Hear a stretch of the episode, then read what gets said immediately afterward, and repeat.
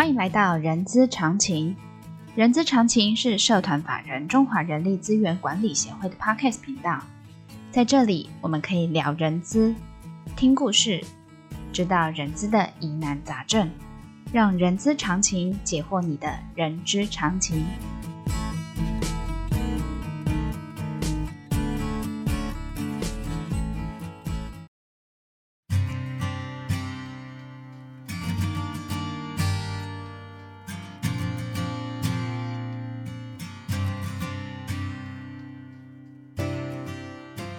嗨，欢迎来到人资十分钟的节目，我是 J.K. 若琳。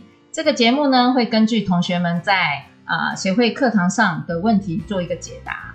啊、我要跟各位我们的好朋友说，我们今天是出外景哦，我们的录音不是在人资协会的办公室，我们的录音是在一零四的办公室，这样大家都知道我今天要来。呃，跟哪一位老师来聊聊这个人资十分钟？当然，我们今天邀请到了协会常务顾问钟文雄老师来说说上课的时候同学会问他的问题。让我们欢迎钟老师。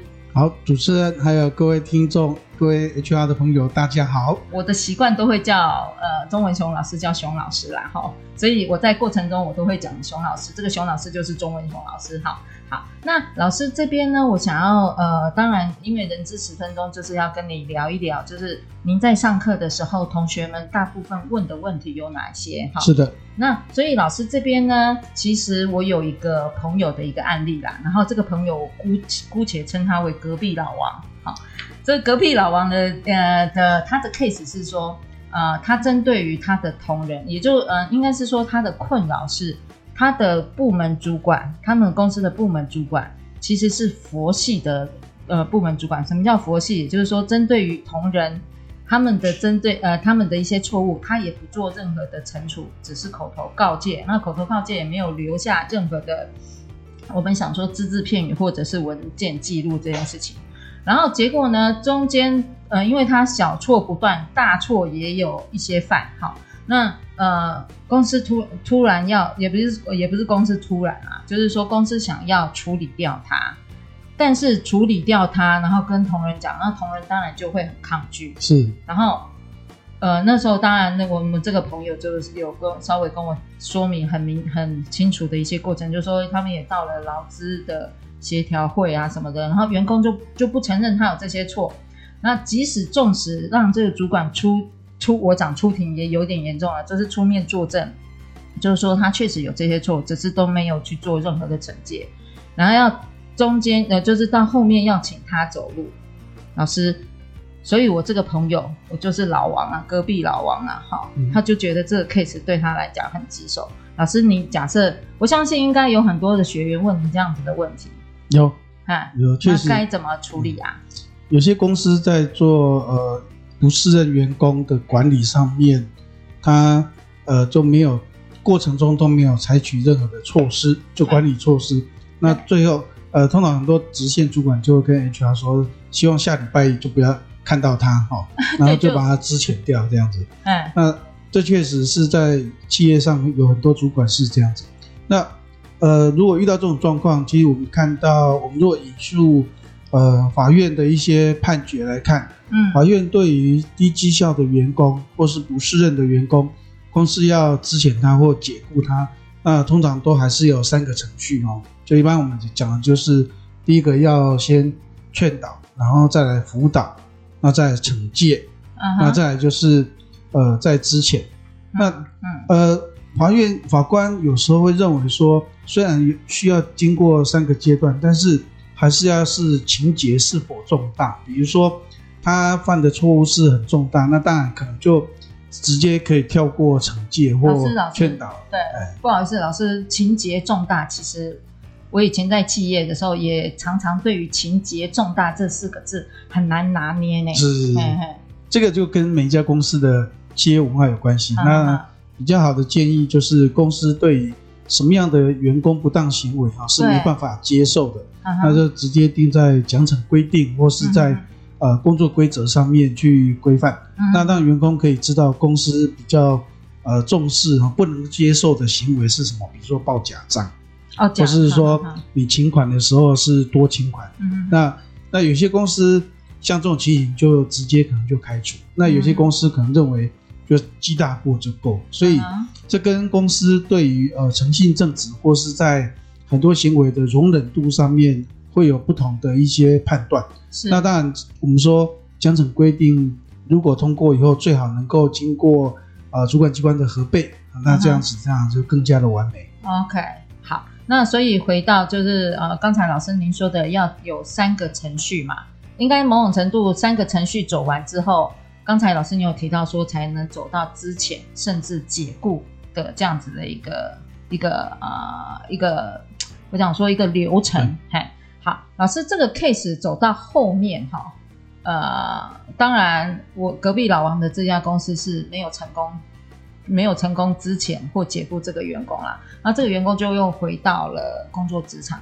再回到工作职场的这个部分，我们该怎么样？当然啦，因为前面我们已经做，当然是因为前面的那些流程是没有做到嘛。对对，没有做到，所以员工当然就是回到原来职场。但后面就是真正的考验的开始，我们该怎么样去做这个员工的管理啊？啊，是像去年一月一号实施的劳动事件法，它、嗯、就。会有定暂时状态的处分，那法官是可以依照劳工的请求，嗯、然后如果认定劳工有胜诉的机会，嗯、他就可以裁定说，呃，可以让劳工呢就可以马上回去公司原职原薪继续上班。那同样的，刚刚这个判决里面，他还是回到公司上班，嗯、所以 HR 在面临呃这些判决胜诉回到公司里面的。工作安排，这是一个非常棘手的问题。嗯，那通常就是我们都会建议说，呃，原来的主管大概已经没办法共事了，跟他共事，所以呃，HR 应该要适当扮演第三方的角色，就是呃，透过职务轮调或是其他的工作的安排哦，然后把这位员工呢重新不要跟原来的主管放在一起，那那给他另外的工作的安排是比较好的。那当然。他的 KPI 啊，还有一些其他的一些绩效考核的标准，就必须随之而调整。嗯嗯嗯。那老师，我想这是我我这边一个朋友分享的一个案例。老师，你手边上自己应该有一些还蛮发人深省的案例。是。我曾经帮呃就在一家公司上过课，那那个是主管级的训练课程。是。那曾经有一位女性的主管就。上完课中间呢，就跑来跟我讲说，她完全没办法去管理她的直属的部署，然后讲到她已经声泪俱下，她非常的痛苦。声泪俱下，老师，我解解读的是他在你面前哭。对，他 他一说他没办法管理他，他是一个女性的主管，他没办法管理他下面男性的业务同仁。嗯哼。那我就上上课，那这个堂课程其实也就是低绩效员工的管理。嗯。那。在过程里面，他就跟我回到说啊，他真的就是佛系的主管，就是佛系的主管，嗯、很多都是佛系主管没办法 handle。他心里非常的 suffer，嗯，那所以他也必须，他就就非常的辛苦。他上到一半的时候，他就非常有感，所以就跑跑来跟我分享说，说谢谢钟老师可以给他一些管理的工具。是那其实我也跟他说，那个他的业务同仁的状况是这样子，就是呃，当公司要制定。呃，绩效管理政策，请他定 KPI，或是请他什么时候缴交工作报告，那他是不交的。那他不交，他就希望说他能够调整。那这个人还是很赖皮，就是死都不交。嗯、那他讲都没有用，所以他就只好心情就没办法，因为他在中南部，所以他对台北总部的 HR 也都没办法交代，所以他就非常的辛苦。所以我才跟他说。其实，主管在劳动法令上面还是有很多管理工具可以使用。就像我们刚刚讲的说，你第一次可以跟他用头口头的警告、书面的警告，那都可以留做记录就可以了。嗯，那其实他如果还是没有依照你的指示，那毕竟主管还是有管理权。如果没有依照你的指示缴交报告，你可以给他惩戒，可以给他小过跟大过。嗯，嗯，那后来。他上完课以后呢，他最后当然还可以资遣跟解雇嘛，哈，所以他上完以后，他终于知道说，他一定要，我一定会开始使用这种管理的工具，嗯，所以后来呢，他也他的回馈也是很棒，就是他也就没有再发生这种让自己心情很难过的事情，而且而且他下面的部署也会依照公他的管理的一些做法，配做和做出一些调整。所以这边也会期待，呃，HR 可以跟直线主管，然后呢，共同去担任好这个管理的责任，不要让员工的一些不当的行为哦，然后影响到公司的组织绩效。哎，对，那个刚才熊老师说到一个重点哦，我听到的一个重点，当然是呃，最后有帮这位主管解决他怎么去啊、呃、领导他的部署嘛，好，然后但是有一个重点就是我们的 HR 该怎么样去跟呃直线主管协助他，或者是站在同一条阵线，让这个呃他的部门的绩效跟部署是比较可以。